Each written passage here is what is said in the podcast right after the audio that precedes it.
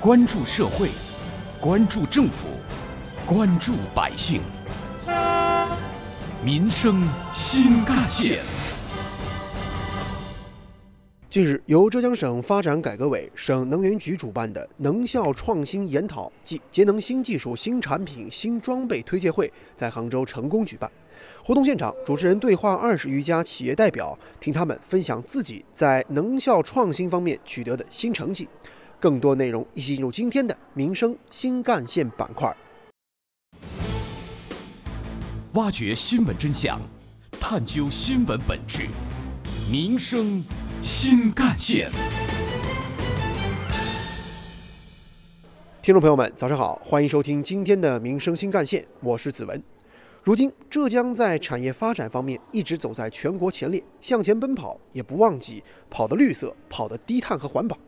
能效创新领域的实践，在全国的各省市当中，我们浙江也取得了优异的成绩。在2021年浙江省能效创新研讨暨节能新技术、新产品、新装备推介会活动当中呢，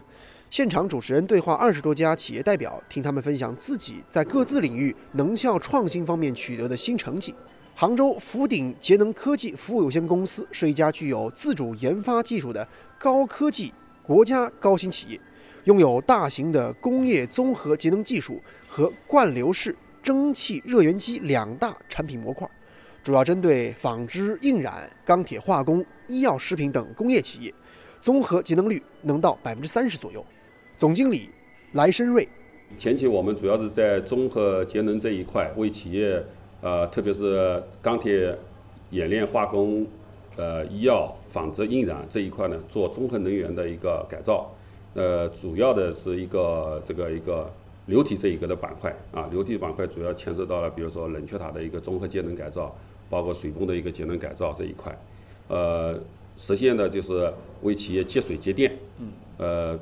包括一个这个消雾这一块的一个技术，那么这一块市场呢，容量也是相当的庞大，呃，主要是在这一块的技术我们走在比较前沿，啊，引领了这个流体这一个。呃，板块的一个超前性啊，呃，减少了一个电力消耗，呃，一个是消雾这一块啊，又节水又消雾，就是一举三得的一个产品。杭州润捷智能科技有限公司是一家专门从事中央空调系统节能提升的一家企业。我们都知道，中央空调呢，往往应用在酒店、商场、医院、写字楼、机场、高铁站等公共场所，因为这些场所它的能耗往往比较高。当然，这个高能耗当中，中央空调的耗能系数是占比最高的，大概会有百分之六十以上。如果能对这个系统进行系统优化和节能的话，那么对于整个建筑的节能将有重大的提升。公司总经理夏进科，中央空调在这个这些大型场所里边所占的能耗比较高，大概会有呃百分之六十，所以就是我们现在上了很多项目之后，可能会给它带来。就是光供中央空调系统啊，带来大概百分之二十到三十的节能空间。那么如果这么计测算，呃，会给整个建筑啊，大概会有百分之十以上的节能空间。这个是我们认为还是比较效果明显的。首先我们要监测，比方说你们这栋大楼里面有一百个房间，那么我们在呃地下室会有一个冷冻机房，然后我们从冷冻机房监测我们这一百个房间的能耗。那么我们根据这个能耗啊，来给它供冷或者供热，所以就是我们，呃，不像以前那么粗放型的，比方说温度设个七度啊，我就不管了。现在就是我们要精准的知道你到底需要多少，我就给你送多少。其实最适用的就是，简单来讲，就是你二十四小时中央空调不停的地方最合适。杭州沃肯新材料公司是一家专门从事高纯石墨、碳纤维保温热场材料以及碳素材料的一个高新的技术团队，公司负责人王永成。公司产品应用到很多的行业，如近年来说的，我们国家零二专项提到的半导体行业和计划弯道超车的第三代半导体行业，啊，与碳中和和碳达峰息息相关的新能源光伏产业，第三呢，与国家。五 G 建设相关的光通信光纤行业。浙江可盛技术股份有限公司呢是全球领先的熔岩储能及塔式光热发电解决方案提供商，专注于熔岩储能以及塔式光热发电的技术研究、装备研制和商业化应用。公司副总工程师符肖林。呃，熔岩储能的话呢，在光热发电里面已经得到了非常广泛的一个应用。它其实是利用熔岩在低温时吸收能量，在高温时放出能量这样一种储能技术。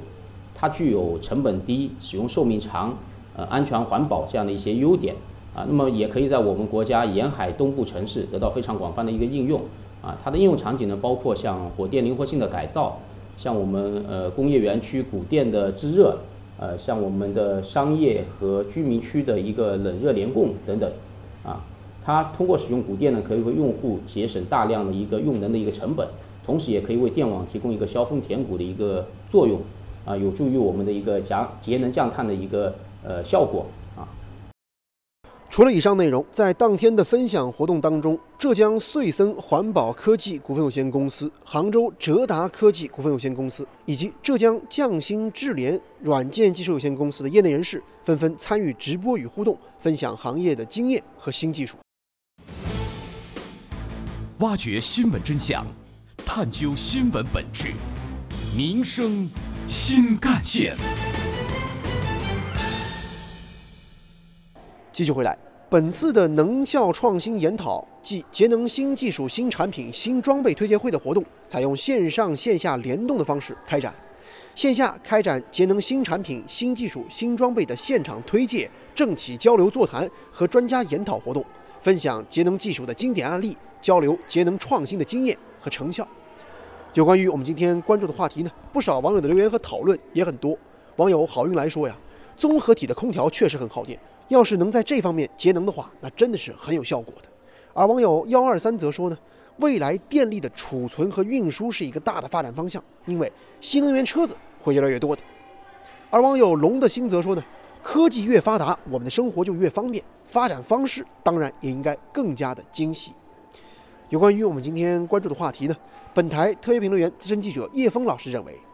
半导体行业、芯片行业始终都代表着核心竞争力，当然也代表着一个国家的科技硬实力。只有我们够强，才不会被别人卡住了脖子。这样浅显的道理，恐怕每个人都能懂。当然，生活当中不仅有高大上的话题，还有和民生息息相关的内容。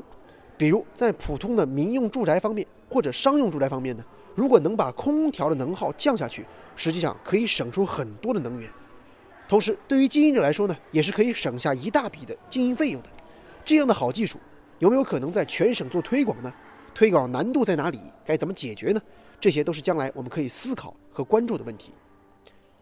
记者了解到，“十四五”期间，我省将继续推进技术节能、管理节能和结构节能工作，加强技术指导、政策支持和能力保障。积极推广节能新技术、新产品、新装备，